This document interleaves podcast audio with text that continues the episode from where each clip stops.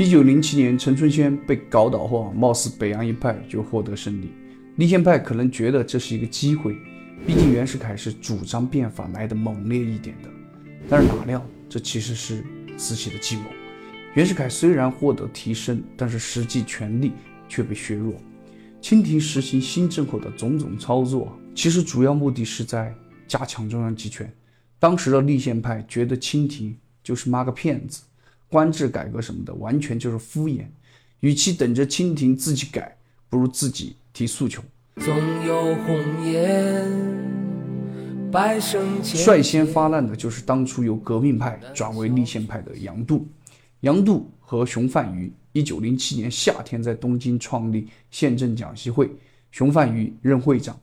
十月五日，熊范于、沈钧儒和满人、恒军等人就上书。提出六点理由，盛赞民选议员的好处，要求在一两年内召开国会。在此影响下，湖南、河南等省立宪派就代表就负荆请愿，共同签名的人数达到了一万多人。黑龙江巡抚陈德全、两江总督端方、驻外使臣孙宝琦、胡维德、李家驹也纷纷上书和致电，要求清廷速开国会。清廷见状不妙啊，再不控制，声势可能会扩大。一九零八年八月十三日，清廷指责郑文社借研究之名企图颠覆朝廷，就把郑文社给查禁了。三天后啊，又封禁了在武汉的《江汉日报》。但是啊，清廷也有变法的想法嘛，只是不想让立宪派控制变法，所以此次对立宪派的打击也不愿意做得太过分，还是给了立宪派的一些活动空间。慈禧为了安抚立宪派啊，故技重施啊。一九零八年八月二十七日，慈禧就召集王公大臣商议，公布了宪法大纲和九年筹备清单，宣称九年后召开国会。这个大纲完全就是照搬当时的日本宪法，突出皇权。立宪派对此表示啊，你就别把我们当猴耍了。但是预备清单里面规定啊，第二年就在各省搞咨议局。立宪派觉得这是个机会，虽然被当猴耍，内心非常不满意啊。但是也想看看这个咨议局能不能起作用，但世事难料，咨议局正准备推行，慈禧就先走一步。后来载沣摄政，他对清廷控权就看得比较严重了。其实，一九零六年啊十一月，清廷在宣布官制改革时，当时就有设立资政院的表示。一九零七年八月三十一日啊，清政府决定设立资政院，当时清廷说。这个资政院就是当时中国设立议院的基础，然后各省就跟着准备设立咨议局。但是直到一九零八年啊，慈禧去世前，咨议局的章程才被批准。章程对参选咨议局的资格进行了很严格的规定，或者说是相当严格。首先是要年满十五岁，其次要在本地搞公益事务满三年。还要有中外中等以上学堂的学历，共生以上的出身，最后还需要拥有五千元以上的营业资产或者不动产。这其实就直接把现代意义上的农民和中产都排除在外了。能参选咨议局的，要么就是贵族，要么就是大资本家。像直隶、江苏这样的大省、副省，符合资格的人才占本省人口的百分之零点六二和百分之五，而像甘肃这样的穷省。有资格的人仅占总人口的百分之零点一九。到一九零九年三月啊，也就是溥仪做皇帝的第一年，宣统元年，各省开始陆续选举咨议局的议员。立宪派的头面人物啊，江苏的张謇、湖南的谭延闿、湖北的汤化龙、四川的蒲俊殿等人就纷纷当选了各省咨议局局长。这也充分印证了当时立宪派的实力啊，跟革命党相比，立宪派那都是有权有钱的人。但是这个咨议局啊，其实是清廷给立宪派许的一个空头支票。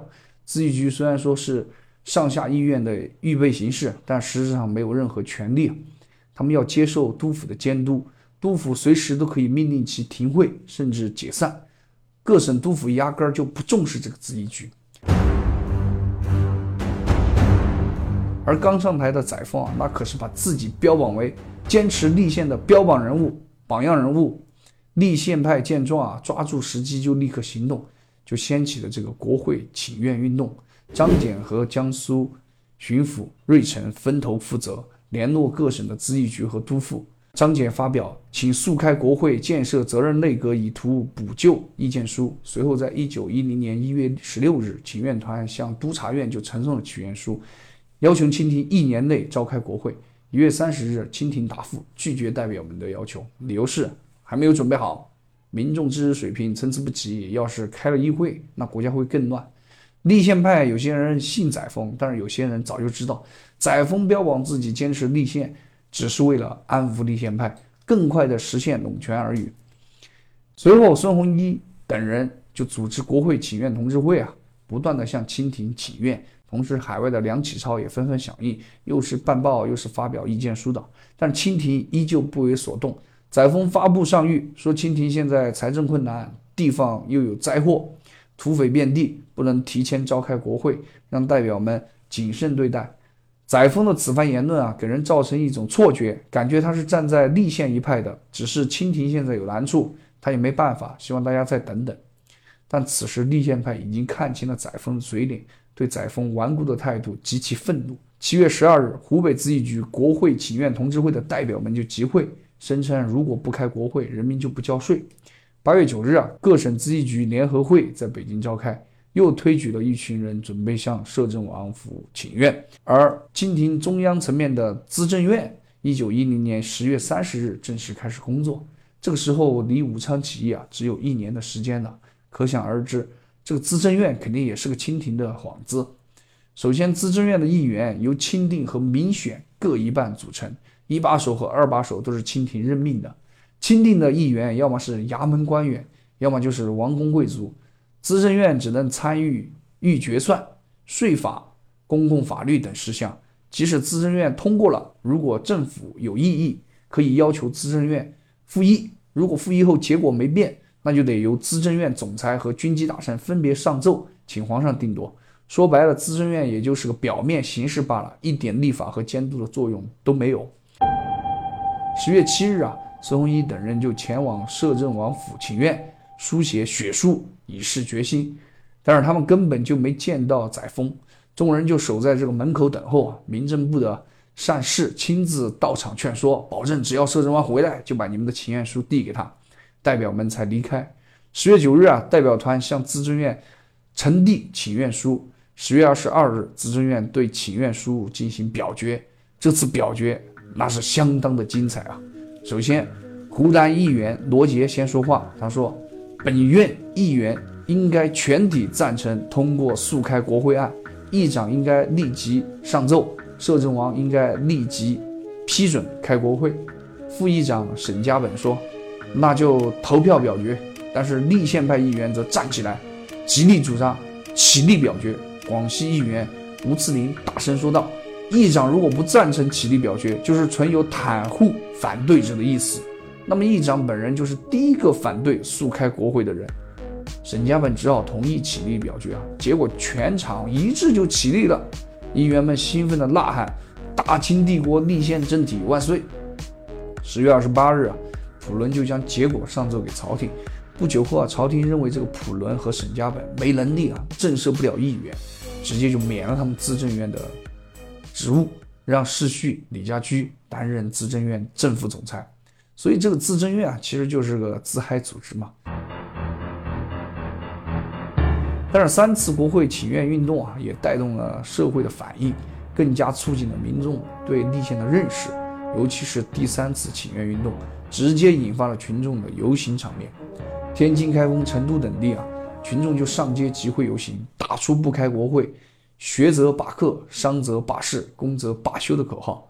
同时啊，许多地方的督抚。也加入了其中，由东北将军西凉领衔，湖广总督芮成等十七省督抚将军联名上奏啊，要求倾听主内阁，明年开国会。督抚和将军都出来了，这下载沣就坐不住了。十一月三日啊，载沣就召集王公大臣会议，第二天就宣布在宣统五年开设议院，也就是一九一三年。清廷认为这已经是他们最大的让步了，让各省督抚把上谕传达给各省代表。同时，赶紧让他们解散，回去工作。但是载沣肯定就想不到，如果此时不开议院，清廷将永远没有这个机会了。清廷的这一决定啊，张謇表示满意。江浙等地的咨议局就致电资政院，祝贺国会缩期召开。但是直隶、奉天等省的立宪派都不满意。湖北省咨议局再次联合三十九个团体，要求总督瑞成上奏，提前召开国会。第四次国会请愿运动开始。随后，代表们又故技重施啊，又是学术，又是发表文章的。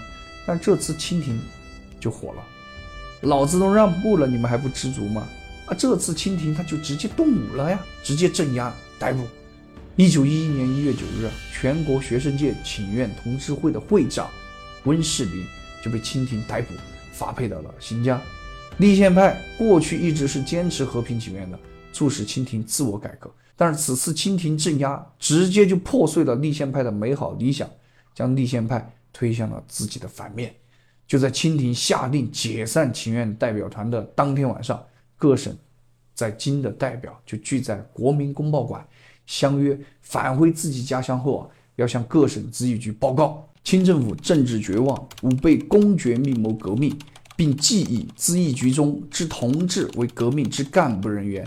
若日后遇有可以发难之问题，则各省同志应即竭力响应援助，起义独立。这次运动中啊，一个大人物也开始悄然登场，这个人就是李大钊。他当时是被北洋法政学堂推选为代表参加请愿运动的，年仅二十一岁。从此，李大钊就开启了参与救中国的大门。而其他重要大佬啊，生活也开始发生翻天覆地的变化。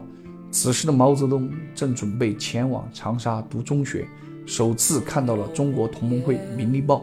陈独秀则从早稻田大学肄业回国后啊，在杭州浙江陆军小学教文史当老师。周恩来则来到了这个奉天省的鄞州，也就是今天的铁岭县，寄居在他的堂伯父周宜谦的家里，入读了银冈书院。经老师的介绍啊，读了章太炎的《国粹学报》和梁启超的《新民丛报》，大大的开了眼界啊。朱德则徒步三个月，从南充仪陇到达昆明，考入了云南讲武堂，并且在讲武堂加入了同盟会。而蒋介石啊，则刚刚经这个陈其美的介绍加入了同盟会。一九一零年十一月，从日本正武学校以倒数第八名的成绩毕业。至此啊。坚持和平改良的立宪派也开始纷纷转向革命，而另一边的革命派呢，自然是在不断的谋划起义。两股力量逐渐走向一个目标，那就是推翻清政府。大战一触即发，下期更精彩。关注我，点点赞，投投币，让我们一起走进民国正史。谢谢你们，下期再见。空